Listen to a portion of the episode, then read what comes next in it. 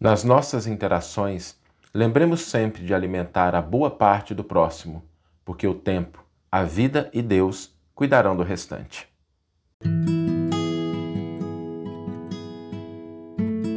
Você está ouvindo o podcast O Evangelho por Emmanuel, um podcast dedicado à interpretação e ao estudo da Boa Nova de Jesus através da contribuição do benfeitor Emmanuel. A reflexão para hoje trata de um elemento fundamental que a gente precisa alimentar nas nossas relações. E por que pensar nas nossas relações? Porque os maiores desafios, sem dúvida nenhuma, estão nas nossas relações.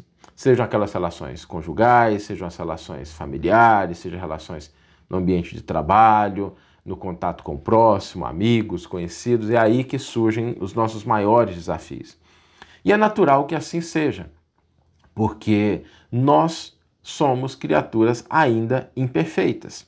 Todos nós que estamos na Terra temos a nossa cota de luz e a nossa cota de sombra, salvo raríssimas exceções que se destacam, né, que são fontes luminosas todos os tempos, mas a esmagadora maioria de nós estamos aqui porque ainda temos essa mescla né, de coisas boas e de coisas ruins. E existe uma realidade: nós não podemos controlar o que acontece com o outro. Não está nas nossas mãos controlar isso. A gente pode influenciar, a gente pode cooperar, o, o que significa que a gente tem controle sobre o que a gente faz, mas a gente não tem controle sobre o que o outro faz. E muitas vezes o problema das nossas relações surge porque a gente, ao invés de se concentrar naquilo sobre o qual nós temos controle, a gente começa a buscar controlar aquilo que está nas mãos do outro, né? aquilo que representa a parte que cabe ao outro, e a gente não se concentra naquilo que nós podemos fazer. E para que a gente possa distinguir o que nós podemos fazer de melhor nas nossas relações, o primeiro ponto é a gente entender que o outro é composto de partes boas e de partes ruins. E a gente escolher o que, que a gente vai alimentar, com o que, que a gente vai interagir. A gente às vezes escolhe interagir com a parte ruim, com a rebeldia do outro, que desanima a gente, com o erro do outro, e a gente parte para a condenação, para a crítica, esquecendo uma lição muito bonita do Evangelho, quando Jesus estava sozinho lá depois daquela conversa com a mulher que foi pega em adultério, e aquelas pessoas que a acusavam é, se afastaram, né? Ele vira para aquela mulher e pergunta: né, Onde estão os que te condenavam? E ela diz: Todos se foram. E Jesus diz: Eu também não te condeno. Vai e de futuro não tornes a pecar. Essa atitude de Jesus ela é muito importante, porque Jesus, naquele momento, nos mostra a forma como a gente pode agir com a parte que é a parte ruim daquelas pessoas que estão à nossa volta. Sem condenação, sem crítica destrutiva, né? não condenar. O que não significa que a gente seja conivente, tá? são duas coisas diferentes. Quando a gente fala em não condenar, significa a gente não partir para agressão, para gritaria, para crítica destrutiva, para a gente perder a cabeça. Né? É a gente ter uma postura que é uma postura que não tem um enfoque na parte negativa.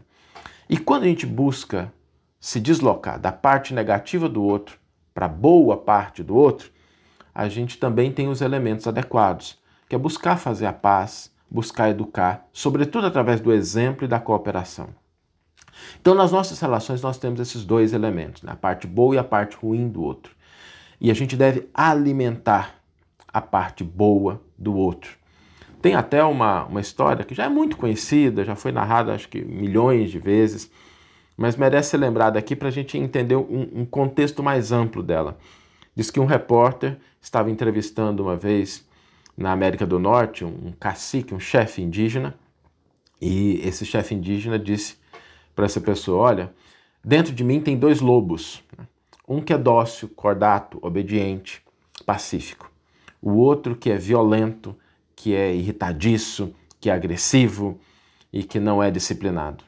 E o repórter pergunta assim: E qual dos dois vai ganhar a luta? E o cacique diz: aquele que eu alimentar. Aquele que eu alimentar. E essa regra, essa lei, também se aplica ao próximo. Também se aplica às pessoas que estão à nossa volta. Aquilo que vai prevalecer nas nossas relações é aquilo que a gente alimentar. Se a gente alimentar a parte boa do outro, essa parte boa vai florescer. Se a gente alimentar a parte ruim, às vezes de maneira inadequada, isso também vai transparecer. Quantos de nós já não passamos por essa situação? Da gente de fato estar aí numa situação, às vezes, de conflito, e o conflito, ao invés dele resolver, ele agrava os problemas. Né? É preciso primeiro a gente construir pontes de afeto, de cooperação, de respeito, de carinho, e aí sim né, a gente pode influenciar, mas nunca controlar o comportamento do outro. É importante a gente sempre se lembrar que é da lei universal, que a semente do bem e do amor nunca se percam. A semente do bem e do amor nunca se perde. O mal, a vida, as experiências vai convertê-los em detritos e o tempo vai se encarregar de resolvê-los de acordo com os mecanismos que Deus estabelece. Deus não precisa das nossas mãos para eliminar o mal no outro, mas Ele conta com a gente para alimentar a boa parte do outro. Se a gente tiver essa concepção, se a gente buscar colocar isso no nosso cotidiano, nós vamos perceber que a gente vai conseguir cumprir aquele pedido que Jesus fez a Pedro, de apacentar as suas ovelhas, de tornar mais pacíficas as nossas relações, porque a gente vai estar interagindo efetivamente com a única coisa que é imortal no outro, que é a boa parte. Porque o tempo vai se encarregar de corrigir os problemas ruins no outro e também na gente. Se a gente olhar, a gente vai perceber essa mesma lei atuando também na nossa vida. Então, que a gente possa valorizar a boa parte do outro no dia de hoje. Vamos ler a íntegra do versículo e do comentário que inspiraram a nossa reflexão de hoje. É um versículo que está no Evangelho de João, capítulo 21, versículo 17. É um diálogo de Jesus com João. E Jesus diz a ele pela terceira vez, né? Simão, filho de João, tu me amas? Pedro entristeceu-se por lhe ter dito pela terceira vez: Tu me amas? E lhe diz: Senhor, tu sabes todas as coisas, tu sabes que te amo. Jesus lhe diz: Alimenta as minhas ovelhas. E Emmanuel vai comentar esse versículo trazendo no seu título Apacenta. E Emmanuel vai trazer isso de uma maneira muito bonita, nos dizendo: significativo é o apelo do Divino Pastor ao coração amoroso de Simão Pedro para que lhe continuasse o apostolado. Observando na humanidade o seu imenso rebanho, Jesus não recomenda medidas drásticas em favor da disciplina compulsória.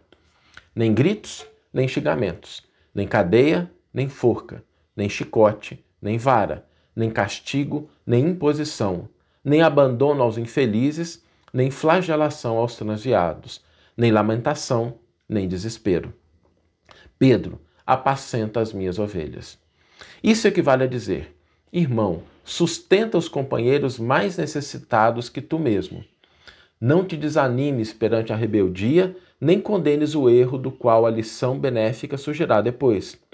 Ajuda ao próximo em vez de vergastá-lo. Educa sempre. Revela-te por trabalhador fiel. Sê exigente para contigo mesmo e ampara os corações enfermiços e frágeis que te acompanham aos passos. Se plantares o bem, o tempo se incumbirá da germinação, do desenvolvimento, da florescência e da frutificação no instante oportuno. Não analises destruindo. O inexperiente de hoje pode ser o mentor de amanhã. Alimenta a boa parte do teu irmão e segue para adiante. A vida converterá o mal em detritos e o Senhor fará o resto. Que você tenha uma excelente manhã, uma excelente tarde ou uma excelente noite e que possamos nos encontrar no próximo episódio. Um grande abraço e até lá!